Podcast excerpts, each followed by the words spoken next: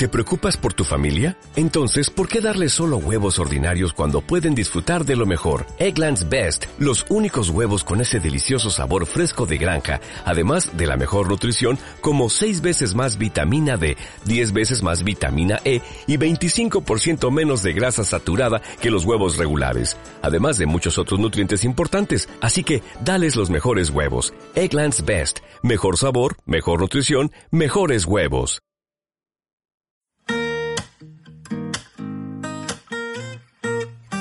Bienvenidos a Hora Zulu con Daniela Sanz. Hoy traigo una invitada muy especial.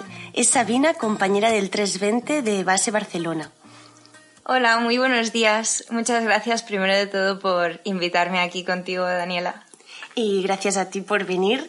Y bueno, cuéntanos un poquito sobre ti, de dónde eres, dónde estudiaste. Bueno, pues mi nombre, como hemos dicho, es Sabina. Tengo 24 años, soy de Tarragona y estudié piloto de aviación comercial en CESDA, que es una escuela universitaria en el aeropuerto de Reus, al lado de Tarragona. Una de las cosas que, que tengo curiosidad y que no sé de ti es cuándo supiste que querías ser piloto. Pues la verdad es que esta profesión es muy, muy vocacional, pero en mi caso fue muy curioso porque desde muy muy pequeñita mis padres me hacían la broma de que esta niña va a tener mucho carácter y va a ser piloto de avión y siempre me decían que yo sería piloto de avión y me lo decían pues un poco riéndose de esa idea y yo siempre me lo tomaba en broma y les decía, no, yo quiero ser veterinaria o quiero ser otras cosas. Pues Luego, cuando yo me fui haciendo grande, vi que lo de veterinaria pues era un sueño tonto. Luego me empezó a gustar mucho la física porque tengo un familiar que es astrofísico en el Observatorio de, de las Islas Canarias. Y cuando estuve en segundo de bachillerato y tenía que escoger la carrera que tenía que estudiar, vi que la física me empezó como a aborrecer y no me gustaba nada. Y ahí mi madre me hizo una pregunta que para mí fue súper importante, que me dijo, no pienses en qué quieres estudiar, sino en qué te ves trabajando cuando seas mayor. Y ahí fue cuando se me encendió la, la, luz y dije, pues, ¿sabes eso que decíamos de pequeña de que podía ser piloto de avión? Pues quiero ser esto, porque no me veo encerrada en un sitio, sino que me veo moviéndome por, por todo el mundo. Y entonces mis padres dijeron, bueno, pero esto, ostras, es mucho esfuerzo para nosotros y tenemos que ver si realmente te gusta. Y entonces, para hacer un par de pruebas y que yo viera cómo me sentía, fuimos a la aeroteca, aquí en Gracia, en Barcelona. Sí, hay un simulador, ¿no? Sí, es una pasada, es un sitio que lo recomiendo muchísimo porque hay maquetas, hay un montón de cosas sobre el mundo aeronáutico muy interesante. Y entonces hice un simulador.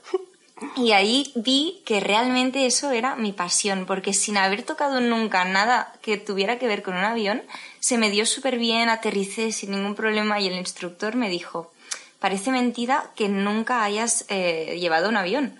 Y ahí fue cuando mis padres ya me apoyaron totalmente para hacer estos estudios. qué bonito, qué motivo. Me encanta escuchar historias así, porque a mí a veces también me preguntan, ¿y cómo supiste que querías ser TCP? Y claro, son historias que no es un sueño desde pequeña que tú digas, no, yo quiero ser esto, pero hay veces que se conectan cosas y te llevan a. Cada persona es un mundo, sí. Qué, qué, bonito. Entonces, bueno, pues tu familia entonces reaccionó, pues. Sí. Pues muy bien, claro. ¿Y tus amigos cuando les dijiste que querías ser piloto? Pues es que la mayoría de ellos entre comillas, fliparon, porque, claro, yo estaba tan mm, enfocada con lo de la física y luego hice un cambio de 360 grados en cuestión de meses, que yo en realidad sabía que de muy pequeñita ese sueño ya lo había tenido, pero ellos no tenían ni idea. Entonces, pues claro que me apoyaron, pero al principio se quedaron como en shock. Y luego pues es verdad que me vieron muy, muy, muy motivada cuando yo ya empecé los estudios y dijeron, ostras, sí que es verdad que esto es lo suyo. Y volviendo al tema de, de dónde estudiaste, hmm. claro, es interesante que sea, además tienes una carrera. Claro, esto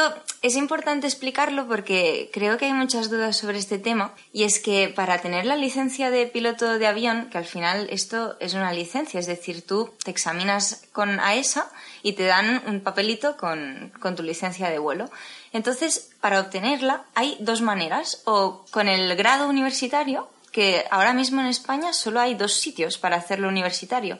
Uno es en Reus y el otro es en Salamanca, una escuela que se llama Adventia. Y la otra manera, que es la más común, porque también es un poco más asequible económicamente, es hacerlo integrado o modular que esto sería el ejemplo del Aeroclub de Sabadell, eh, Aero, bueno, eh, no sé cómo se llaman las escuelas, de Madrid, Jerez, etcétera. Pero en mi caso, mis padres quisieron apostar por una escuela universitaria porque como la aviación y lo de la licencia de piloto va muy ligado a la salud, pues pensaron que así yo, si algún día me pasaba algo, pues, pues no dejaba... otra opción, claro, siempre tenía un grado universitario y podía hacer cualquier otra cosa relacionada con el mundo. Hombre, pues está, está genial. Vale, las asignaturas que estudiaste, claro, física, todo, pero la carrera en sí, ¿cuál es? La carrera se llama Piloto de Aviación Comercial y Operaciones Aéreas. Es una carrera en la cual estudias todo lo que te piden para la licencia, pero al ser universitario pues lo complementas con, por ejemplo, un poco de economía, un poco de gestión aeronáutica, la psicología, que es súper importante para los pilotos. también. Claro, pues ahí es como mucho más extensa. Haces talleres de recursos humanos, de todo. Luego... Mm, ¿Derecho también? ¿Alguna derecho mercantil hacemos, hacemos también estudio de investigación de accidentes. Eh, por ejemplo, teníamos un profesor que eh, hacía una maqueta de un estudio para un avión como que no existía.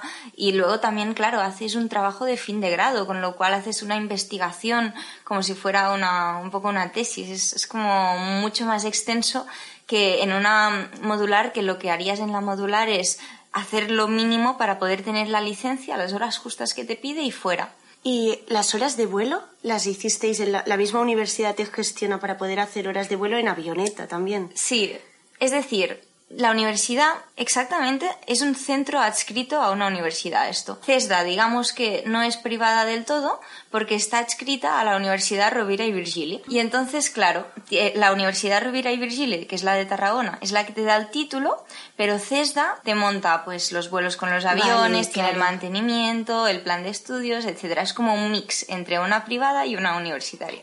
¿Tuviste que hacer algunas horas mínimas de avioneta para poder empezar a bueno, y simulador antes de ser primer oficial en el 320, ¿no? Claro, es decir, antes de entrar en la compañía, tú tienes que tener unas horas mínimas que son las de la licencia, pero cualquier escuela, tanto universitaria como modular, ellos ya se encargan en darte este mínimo de horas para que tú puedas irte a una compañía de línea aérea, la que sea, y decir, eh, tengo este título. Pero luego hay otra cosa que depende totalmente del momento en que estemos. Por ejemplo, puse mi currículum en Iberia en ese momento no pedían nada de experiencia y yo podía ir con mis horas mínimas de la licencia y me podían coger, pero hay otros momentos en que quizás no hay tanta demanda de pilotos que entonces les piden, yo qué sé, por ejemplo, 500 horas o 1000 horas. Y entonces, claro, tú con las horas de la escuela no tienes suficiente. Tienes que pagarte unas horas extras en una escuela. Exacto. Esto depende totalmente del momento en el que estemos. Hay momentos que hay menos demanda y momentos que más. Y yo en esto, claro, tuve mucha suerte. Ahora, por ejemplo, en Vueling están también cogiendo gente sin horas, sin experiencia.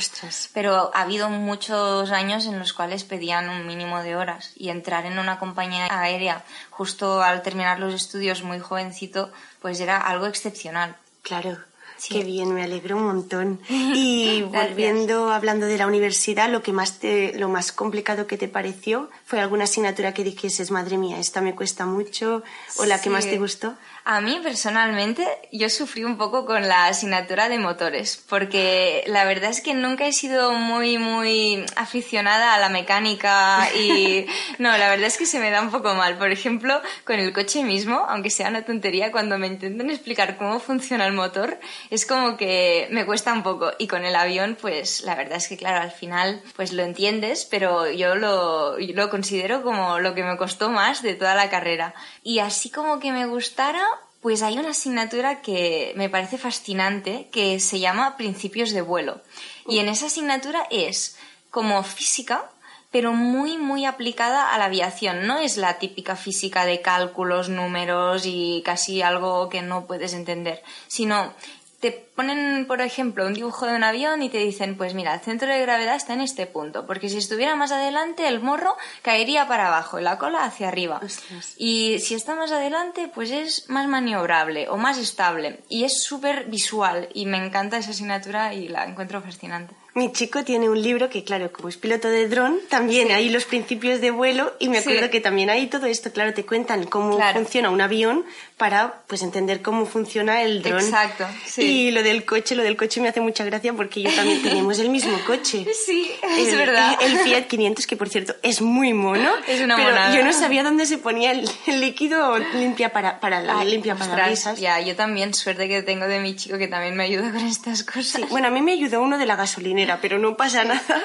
Y, y sobre este tema, como curiosidad, yo volé antes un avión que sacarme el carnet de coche. ¡Ostras! ¿En serio? Sí, porque la carrera la empezábamos con 18 años y yo me saqué el carnet de conducir entre el primer curso y el segundo curso de la carrera. O sea, que antes... Ah, pues qué bonito, una fue muy divertido.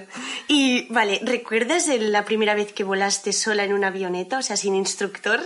¿Dónde fue el vuelo? Sí. ¿Alguna anécdota? La verdad es que ese es un momento súper especial para cualquier piloto, cualquier estudiante de piloto, porque tú para poder volar solo en el avión tienes que hacer una suelta. Y esto de la suelta es un examen que te hace tu instructor al cabo de, no sé, 20 o 30 horas, las que sean, para, que, para ver que tú ya puedes ir solo. Y cuando has pasado este examen, hay la tradición de que entre los compañeros de clase, pues mira, mm, se cortan el pelo. Los chicos se lo cortan al cero, se rapan. A mí, como claro, yo tengo melena y lo tengo largo, pues yo dije que de ninguna manera me cortaran el pelo. Pero tampoco creas que me hicieron algo mucho mejor, porque me tiñeron el pelo de color lila ceniza. ¿Qué dices? Increíble. Estuve un mes para poder quitarme el color ceniza que me habían puesto en el pelo. Yo quiero ver una foto, ¿eh? Ahora Sí, a, ver- a ver si, no sé si tengo alguna aquí, pero te la voy a buscar. Madre mía. Y fue increíble. Y, pero el recuerdo de, de ese momento y luego la sensación de poder llevar un avión tú sola, que da mucho respeto, pero es que a la vez eh, es como que el corazón tienes una emoción dentro increíble. Yo cuando terminé los estudios tenía mucha ilusión para llevar a mi familia a volar con la avioneta y lo primero que hice sí fue hacerme socia del Aeroclub de Reus para poder digamos alquilarles los aviones y llevar y llevé a mis amigas del instituto, a mis padres, llevé a mis tíos, bueno, llevé mucha familia.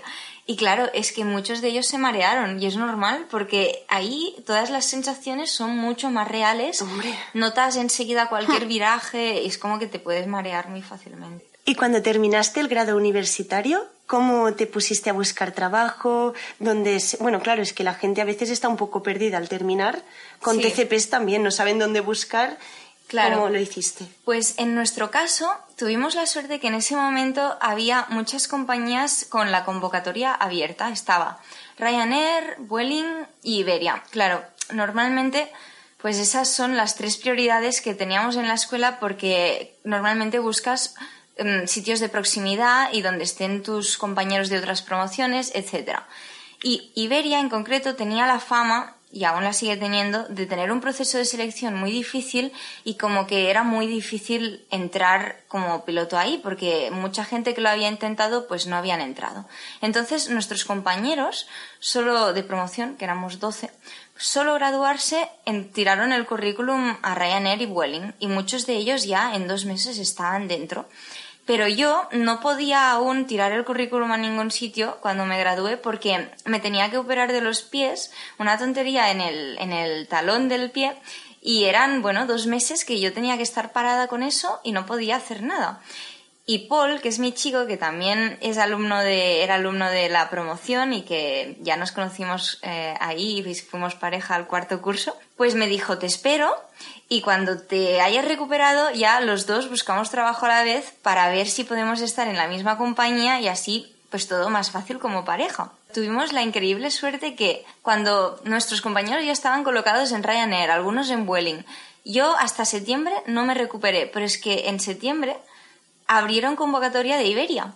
Y entonces fue cuando nosotros pudimos aplicar a Iberia y nos cogieron, haciendo un proceso súper largo y de muchos meses, que nos parecía imposible la idea de estar ahí y fuimos casi de los últimos de la promoción en encontrar trabajo, pero al final los que se colocaron mejor y, los que están ahora mm, en mejores condiciones de, calidad de vida y todo Ay, eso. qué bien, qué casualidad al final. Sí, fue muy, muy increíble y los dos cuando supimos la noticia estábamos que no nos lo creíamos. Bueno, y además entrar con tu chico en la misma compañía es muy bonito. Y que por cierto os tengo que decir que es una pareja encantadora.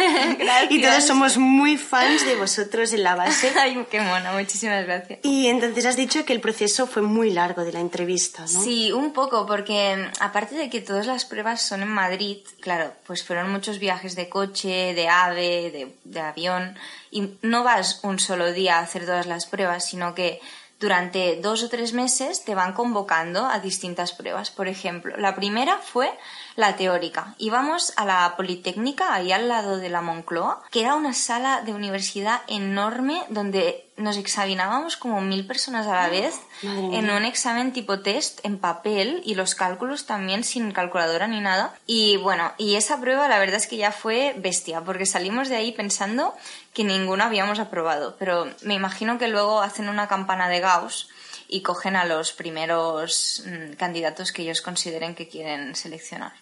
Luego te convocan para la siguiente prueba, que me acuerdo que era un listening y, mm, un speaking, o sea, era inglés. la parte de inglés. Claro, luego otro día, a medida que tú vas pasando las pruebas, es cuando te convocan para la siguiente. Entonces, luego fue la entrevista personal y una de estas de grupo, ¿sabes? la grupal, sí, qué chulo. No sabía que vosotros también hacíais sí, La, hacemos en inglés, además. ¿Y puedo preguntar cómo era? Es que es, pues, curioso. Me acuerdo que éramos cinco y teníamos a un profesor de inglés y a una psicóloga. Y el profesor de inglés nos daba como una carta en la cual nosotros formábamos parte de una empresa de Zeppelin. Sí, sí, increíble. Y teníamos que hablar del rol que en nuestra carta describía que teníamos. Y entre todos hablábamos e interactuábamos según el rol y en inglés.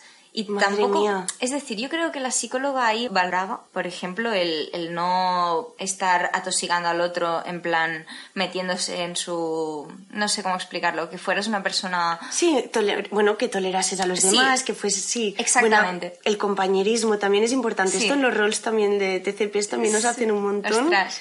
Pues sí. sí, fue curioso. Yo creo que se ven muchas cosas ¿eh? en las dinámicas grupales. Sí, sí, pero yo creo que la la prueba más importante ahí fue la personal individual, porque, ostras, ahí yo tuve suerte de que me preguntaron una pregunta que creo que fue muy positiva para mí, que fue que explicara mi trabajo de fin de grado. Ah, y, si no te he preguntado esto antes, porque digo, a ver, tampoco le quiero aquí. ¿Y de qué era? Pues mi trabajo de fin de grado hablaba sobre la necesidad de volar más en vuelo manual y no recaer tanto en los automatismos porque hacía como un estudio de que los pilotos cada vez más están acostumbrados a que el avión tenga unos procedimientos muy eh, estandarizados. Esto es como la, tú sabes esta imagen típica del Boeing y del Airbus, sí. que hay el piloto del Airbus que pulsa un botón y el de Boeing que es el que está con las palancas ahí con toda la fuerza, ¿no? Claro, a ver, pero tampoco creo que sea así, o sea, esto es gracioso, pero tenéis que hacer un montón de cosas. Claro, claro. Y, y lo bueno fue que yo este trabajo de fin de grado fue el que ganó el premio de mi promoción en CESDA como el mejor trabajo de grado de la promoción. Y claro, pues además sé que es un tema que ahora mismo es, está muy hablado y en Iberia, curiosamente, son los pioneros en hacer en los simuladores eh, se dice upset recovery, que es unos entrenamientos para recuperar la pérdida y es todo vuelo manual. Y entonces, claro, yo les conté sobre este trabajo mío. Claro, y les pareció súper interesante. Les pareció increíble y yo pensé, wow, aquí he tenido muchísima suerte y ha ido muy bien. Y salí muy contenta de esa prueba. Pero es verdad que en la personal ya había gente que esa misma tarde les decían que no hacía falta que siguieran el proceso. Madre mía, qué chasco. y después de hacer todas las pruebas. Increíble, pero es que iba así. Es decir, tú hacías una prueba y hasta al cabo de unos días no sabías si estabas convocado para la siguiente. Y luego el simulador también creo que fue la prueba más difícil de todas. Para mí las más importantes, la teórica, la personal y el simulador. Sí, el simulador también es un tema que quería comentarte. Claro, tenéis que hacer algunas horas también antes de empezar en el avión, ¿no?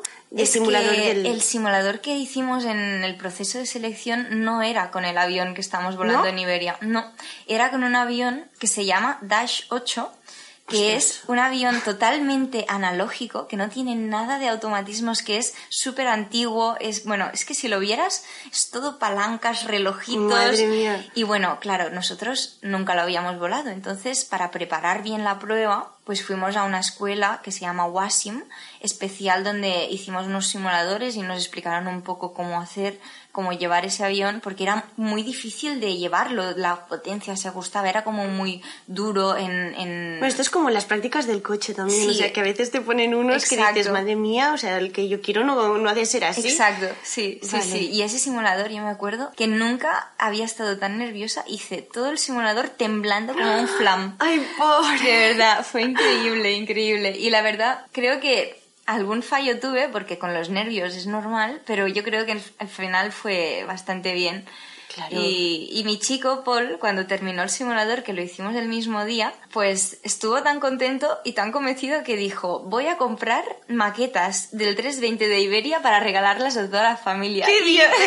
Y yo le decía a Paul, pero que aún no sabemos si estamos dentro o no. Y dice que sí, que sí, que ya verás. Y mira. Ay, qué bien, pues quizás esas maquetas trajeron... Sí, no lo sé, no qué sé. bien. Y terminando con el proceso de selección de Iberia, ¿cuándo supisteis que, que entrabais? O sea, ¿cómo fue ese día? Seguro que lo recuerdas. Sí, nosotros teníamos una fecha que creo que era el 28 de noviembre de 2017, en que nos tenían que llamar si habíamos entrado. Si no has entrado, no te llaman. Y claro, es que este proceso de selección no, no consiste en que si tú pasas todas las pruebas ya estás dentro, sino que aunque tú hayas pasado todas las pruebas, ellos, el día que se reúnen para hacer la junta de selección, pueden aún descartar algún candidato y tienen que escoger, pues, por ejemplo, los 15 que les hayan gustado más o los 10 mm, dentro de muchísimas eh, personas. Claro. Entonces ellos sabían que nosotros éramos pareja. Porque en la entrevista personal nos lo habían preguntado y claro, si teníamos pareja, les habíamos dicho que sí, que nuestra pareja también se presentaba ese día y luego en el simulador también los instructores pues un poco lo vieron y le decían por ejemplo a Paul, esta chica te gusta un poco, ¿no? Y Paul dijo, pues claro, es que es mi novia. Y los instructores estaban pues alucinados. Claro. Pero en un sentido muy positivo. Pues tuvieron el detalle, que esto no lo olvidaré en mi vida, de que el día que tenían que llamar, nosotros, claro, estábamos, eh, me acuerdo, en casa de Paul, en la montaña, los dos en su comedor, cada uno con el móvil en la mano, Esperando. esperando, únicamente esperando esa llamada, toda la mañana, increíble. Y de golpe suena el teléfono de Paul, coge el teléfono y se ve que era el jefe de, de instrucción de Iberia. Y al cabo de nada, 10 segundos, suena también el mío. Y se pone el jefe de flota, creo que era. Y me dice, "Ah, bueno, que sepáis que os, os hemos llamado a la vez porque sabíamos que erais pareja y que Oh. estaríais esperando esta llamada. O sea, tuvieron un detalle tan bonito y estábamos los dos en el comedor de casa de Paul dando vueltas con el teléfono y, y casi llorando de la emoción. ¡Qué bonito! Sí. Se me han puesto la piel de gallina. ¡Qué mono! Fue como un sueño hecho realidad, la verdad. Hombre, y además es que, que os llamen a los dos, pues sí es un detalle, la verdad. Pues no- sí, fueron no- muy majos con eso. Ay, qué bonito. Sí. Jolín, pues ha sido un placer grabar este episodio, el primero contigo, y he pensado que podríamos hacer una segunda parte contando ya más tu experiencia desde que eres piloto y algunas preguntas que también nos hicieron por Instagram. Claro. ¿Vale? Pues yo encantada. Vale, Gracias. genial. Muchas gracias por escuchar Hora Zulu con Daniela Sanz.